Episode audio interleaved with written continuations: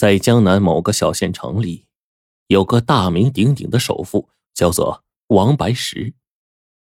他的家族企业做得很成功，身价过亿。可惜呢，两个儿子王磊和王岩没一个争气的，都是吃喝玩乐、吊儿郎当的主。这不，王白石因病去世了，这两个儿子就成了死对头。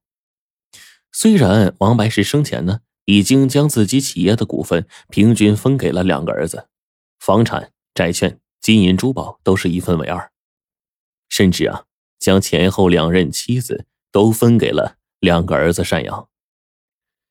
可是呢，越平均，两个儿子心里就越不平衡，都觉得自己应该得到的更多。那这不，马上就要出殡了，两个儿子。又因为老爸留下的那辆大奔给谁而吵起来了。这辆大奔呢，王白石开了没几年，也怪王白石一时疏忽，死前呢忘把这辆车给分清楚了，就导致俩儿子互相争抢起来。这可让主持葬礼的长辈们犯了难呐！眼看吉时就要到了，再吵也得让王白石入土为安呢。可是长辈们谁也劝不了这哥俩，没办法。只好赶紧找王白石的高参贾大师。贾大师呢，今年五十多岁，据说呀，曾经在五台山上参过禅，武当山上修过仙，还和英格兰美利坚的传教士一起念过经。十年前，王白石偶遇到贾大师，也不知道贾大师是怎么忽悠的，反正王白石一下就被贾大师迷住了，花重金呐。聘请他做顾问，大事小事总得让他掐算一番。这贾大师呢也真不含糊，连蒙带撞的，居然算对了好几次，被王白石称作是活神仙。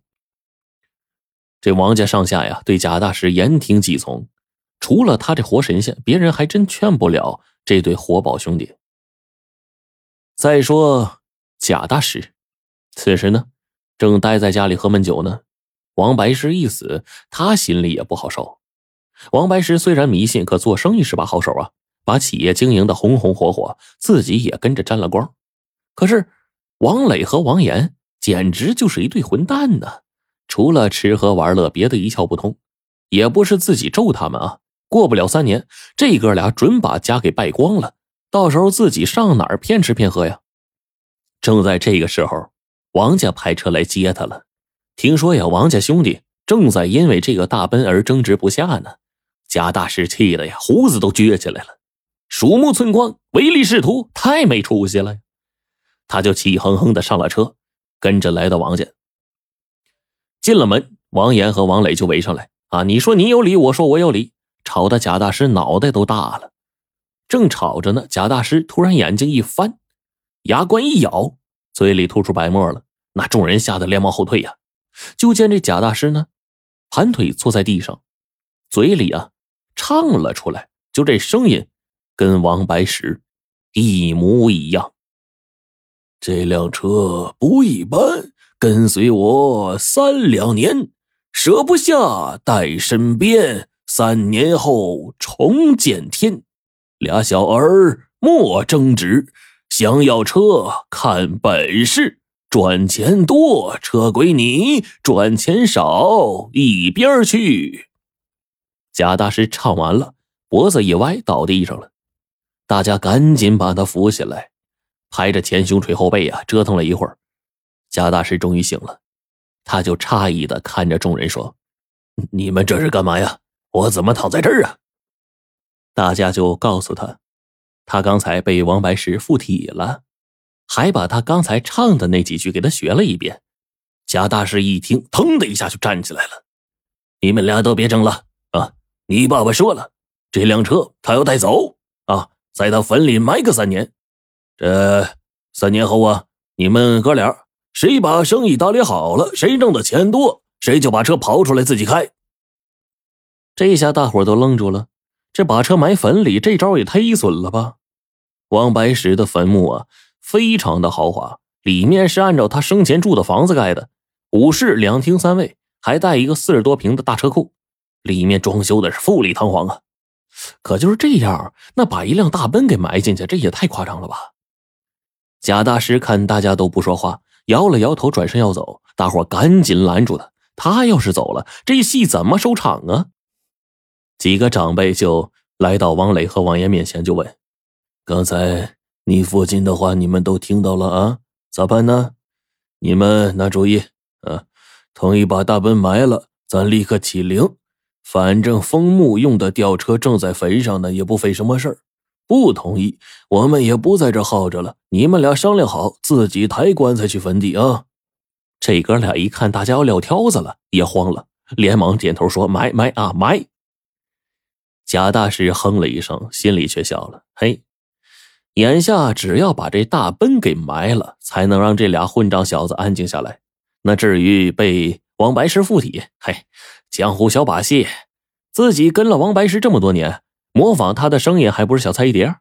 再说了。”万一这俩小子中有一个是瞎猫碰上死耗子，三年后发达了，那到时候不照样把自己当成活神仙供着？这边呢，王家大院里一下就热闹了，有人开着大奔到坟上去了，有人在门外开道，剩下的人一起喊了一声起灵。抬棺材的抬棺材，撒纸钱撒纸钱。王磊抱着遗像，王岩打着招魂幡出殡的队伍在一片震天的哭声中走了出来。到了坟上，吊车已经把那辆大奔放进墓穴的车库了。车牌呀，也是别出心裁的换成了阴 A 八八八八。十六个壮汉抬着这个装有王白石的红木棺材放进坟墓的正厅，随着封墓的最后一块石板缓缓盖上，王磊和王岩哭得更厉害了，那声音能传出几百米。虽然他俩都是哭的啊，我的爹呀！可是，在旁人的耳朵里，怎么听都是在哭我的车呀！就在看热闹的人群里，有三个人眼神怪怪的。其中一个呢，细高个、长头发的青年，还在用手机录着什么。只不过呢，别人录的呀都是哭天抢地的画面，他的手机镜头呢，却时不时的对准了正在填埋的墓穴。那这三个人呢，都是有来历的。那个细高个、长头发的小青年叫罗迪，是一个野鸡大学毕业后找工作四处碰壁的人，心里感觉很晦气，然后呢就回到家乡想散散心。另外两个人，一个叫劳三，一个叫范四，都是游手好闲的主。这三个人呢，能凑到一块儿，哎，还有一段渊源呢。半年前。王白石查出来患有绝症，医生判断活不过半年，于是在这个王家在村里买了一亩多的地，开始给王白石建造豪华的地下宫殿。劳四和范三两个人就混进了工程队。那这俩人呢，可不是为了打工挣钱，而是为了摸清楚坟墓的建造格局，将来有机会啊，好进入坟墓中捞上一笔。那就为这，俩人不但是干活卖力。还把坟墓的设计图啊偷出来复制了一份，图拿到手了，那俩人谁也看不懂啊。恰好劳三和罗迪沾了点亲戚，于是就找罗迪去看图去。没想到罗迪一看就明白，他俩要盗墓，而且还非常轻蔑的告诉他俩，盗墓那是需要一定技术含量的。他们俩连盗墓笔记都没看过，这个干不成。